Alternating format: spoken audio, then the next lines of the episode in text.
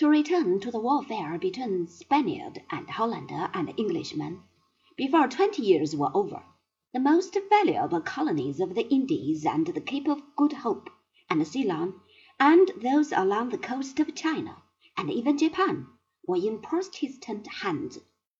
In 1621 a West Indian Company was founded, which conquered Brazil and in North America built a fortress called New Amsterdam at the mouth of the river which Henry Hudson had discovered in the year 1609. These new colonies enriched both England and the Dutch Republic to such an extent that they could hire foreign soldiers to do their fighting on land, while they devoted themselves to commerce and trade. To them, the Protestant revolt meant independence and prosperity. But in many other parts of Europe it meant a succession of horrors compared to which the last war was a mild excursion of kindly Sunday school boys.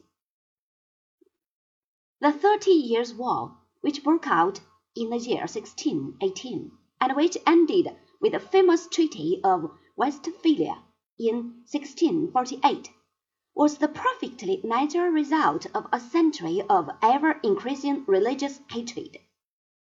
It was, as I have said, a terrible war.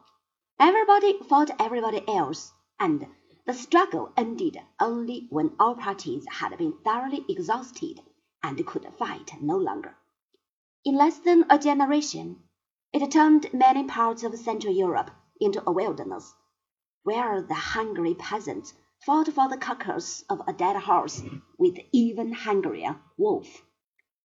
Five sixths of all the German towns and villages were destroyed. The Palatinate in western Germany was plundered twenty eight times, and a population of eighteen million people was reduced to four million.